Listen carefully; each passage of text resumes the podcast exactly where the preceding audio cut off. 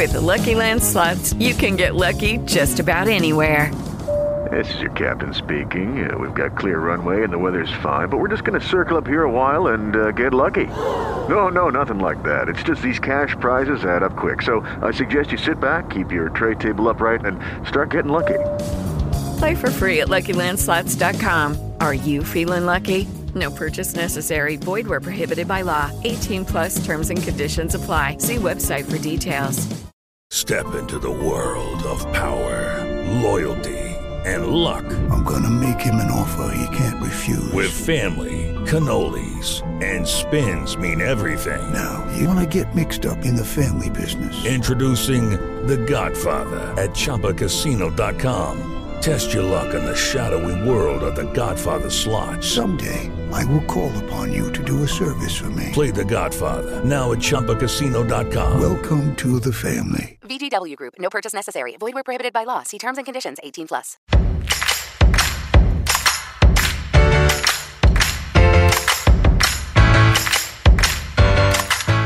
Sejam muito bem-vindos e bem-vindas ao nosso podcast Fisioterapia ao Pé do Ouvido, um projeto de comunicação e interação com os apaixonados pela fisioterapia. Eu me chamo Luciana Mota, sou professora do curso de fisioterapia da Universidade de Fortaleza e para o bate-papo de hoje trago novamente um caminhão de esperança para a população. Estamos falando muito de Covid, por sabermos que são muitas as dúvidas e muitas as dificuldades no antes, durante e depois da doença. Hoje nós vamos conversar sobre o depois. O tema do nosso podcast de hoje é Tive Covid-19. E agora, vamos conversar com a doutora Maíra Viana, fisioterapeuta, que tem desenvolvido com a sua turma de estágio ambulatorial em fisioterapia um trabalho diferenciado com esses pacientes. Seja muito bem-vinda, Maíra! Lu!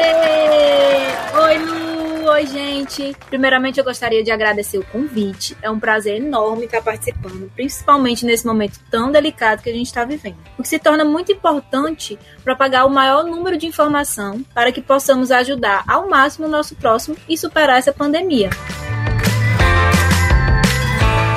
Maíra, eu queria começar te agradecendo. Eu sei que você é uma pessoa extremamente ocupada, tem um tempo super corrido, mas parou um pouquinho para conversar com a gente. E aí, em nome da fisioterapia, eu venho te agradecer e te parabenizar pelo trabalho que tem sido desenvolvido com os pacientes que tiveram Covid. Para começar a nossa conversa, eu queria que você falasse um pouquinho da sua história, porque eu tenho certeza que os alunos que já passaram por você devem estar pensando assim: ué, Maíra? falando sobre pacientes que tiveram Covid.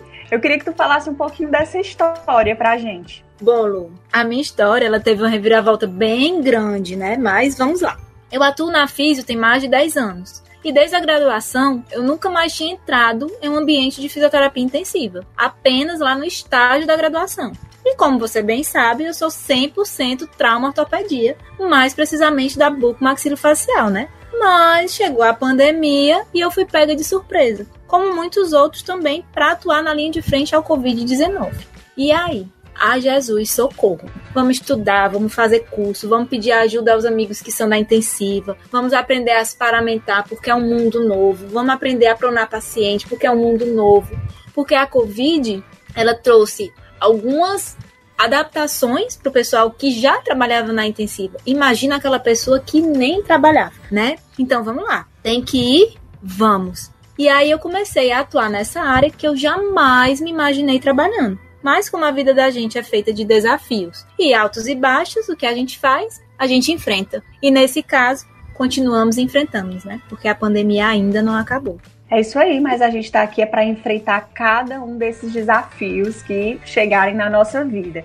E aí, por falar em desafio, nós somos fisioterapeutas e somos também professoras. E aí, nós vivemos como professora e fisioterapeutas, vivemos vários desafios nesse tempo. E aí, com você, hoje eu vou destacar dois desses desafios. Primeiro, como professora. Você está lidando em uma prática com alunos que também vivem um momento de grande ansiedade. Eles querem retornar para os atendimentos, eles querem retornar para aquele ambiente né, de aprendizado, de liberdade, e Por outro lado, claro, são pessoas que têm um convívio com seus familiares e que têm medo da exposição ao vírus. A segunda coisa desafiadora né, é como fisioterapeuta. Como fisioterapeuta, nós temos responsabilidade profissional e social de ajudar a população. E aí, por isso, você assumiu esse desafio de adentrar na área da respiratória para ajudar esses pacientes. Nessa perspectiva, eu sei que você está desenvolvendo no seu módulo um projeto de acompanhamento a pacientes que tiveram Covid. E eu te convido a contar um pouco para a gente como foi que nasceu esse projeto. Esse nosso novo formato, onde existem aulas presenciais e remotas, nós também precisamos aprender novas metodologias e inovar a cada aula, né? Tudo se trata de adaptações. E nós seguimos buscando novas formas de levar o conhecimento de uma forma mais leve para os nossos alunos. Esse semestre, em particular, eu fui presenteada com uma turminha maravilhosa no meu módulo de Super 2, que é o módulo ambulatorial. Então, os alunos, eles não iriam atuar de uma forma tão ativa no COVID por conta do módulo ser ambulatorial, mas com certeza iriam aparecer em algum momento lá no ambulatório pacientes com sequelas do pós-COVID. Foi o que aconteceu. Então, começamos a conversar sobre como poderíamos ajudar e propagar um maior conhecimento sobre a Covid-19. E aí surgiu a ideia de criar um grupo de atendimento online para pacientes com sequela no pós-Covid. Que grupo seria realizado semanalmente no nosso dia do teleatendimento. Né? Pois por conta da pandemia, o módulo passou por algumas adaptações, então a gente tinha dia que tinha aula presencial e tinha dia que tinha aula online. E aí, conversa vai, conversa vem, todo mundo adorou a novidade e aí nasceu o Fisiovid 19, que é o nome do nosso projeto, nosso grupo para atendimento a pacientes pós-Covid. E aí, nome, logo, temos o Instagram também, tá? E foi tudo criado idealizado pelos nossos alunos, onde a gente teve reuniões prévias, né, no começo do semestre, para ver o desenvolvimento desse nosso projeto. Repete aí o, o Instagram para quem não conhece, né, passar a conhecer e seguir. Fisiovid tracinho 19. É o nome Já. do nosso Instagram. Já vou começar a seguir. E aí eu queria que tu falasse um pouquinho sobre o perfil desses pacientes e como é que eles estão sendo conduzidos, se individualmente, se em grupo e como que são feitas as atividades em grupo com esses pacientes. O perfil dos nossos pacientes são adultos idosos, certo? Que foi o perfil daqueles pacientes que foram acometidos na primeira onda. Então, como a gente está tratando a sequela do pós-Covid, hoje a gente sabe que a segunda onda veio uma população mais jovem, né? Mas a gente está nas sequelas. Então, a maioria dos nossos pacientes tinham também a queixa principal da dispneia e da fraqueza muscular, principalmente nos membros inferiores. E todos eles tinham ficado por algum período internado em ambiente hospitalar seja ele na terapia intensiva ou nas enfermarias. Quanto à nossa condução, funciona da seguinte maneira: os nossos atendimentos eles são semanais, então eles acontecem toda sexta-feira às duas e meia da tarde. Dura mais ou menos uns 50 minutos tá? E aí, nesse, nesse período de atendimento, é trabalhado mobilização articular, alongamento, fortalecimento muscular, treino aeróbico e, claro, o respiratório. E o que mais está sendo julgado importante de acordo com a evolução e o feedback que os pacientes passam para a gente semanalmente, tanto pré como pós o teleatendimento. Então, a gente tem uma reuniãozinha prévia antes de começar os exercícios em si. Antes de começar as atividades, a gente faz um bate-papo com esses pacientes. E aí a gente pergunta se teve alguma intercorrência durante a semana. E a gente teve até um exemplo que teve uma paciente que uma vez ela caiu durante a semana. E ela relatou pra gente que essa queda foi por um desequilíbrio e sentiu também como se estivesse faltando força na perna, segundo o relato dela. E aí, de acordo com o que eles vão falando, a gente vai alinhando o nosso atendimento daquela semana. O link do nosso atendimento, ele é enviado previamente aos participantes, tá? Que aí eles entram em contato para participar do grupo ou pelo Instagram, ou pelo WhatsApp, ou então alguém ouviu falar do grupo e entrou em contato com os meninos. É, geralmente eles estão fazendo stories para informar do grupo, até nos Instagrams pessoais de cada um. E aí os pacientes vão chegando. E assim que eles chegam, que eles têm esse primeiro contato com os meninos, é feita uma avaliação, né? Uma avaliaçãozinha onde a gente coleta a queixa principal, o tempo da doença, se o paciente possui alguma comorbidade, se ele precisou de ventilação invasiva, a porcentagem do comprometimento pulmonar que ele teve, dentre outros tópicos. E aí, no dia da nossa reunião, nós conseguimos individualizar esse, esse atendimento que é feito de forma grupal. O Instagram dos meninos também, dos meninos não, gente, o Instagram do Fisiovide, eles têm a publicação semanal e essa publicação é direcionada para os dois públicos, tanto para o paciente que já teve o Covid, como paciente que ainda não teve, mas tem as orientações de como se prevenir da Covid. Eu estou encantada, eu estou encantada com a riqueza desse, desse projeto e com a possibilidade né, de crescimento que os alunos estão tendo por vivenciar isso. Certamente, quando a gente vai falar em resultados, resultados desse projeto, eu preciso olhar para o impacto disso na vida dos pacientes que estão sendo beneficiados e o impacto também na vida dos alunos que estão passando por esse processo de acompanhamento terapêutico diferenciado.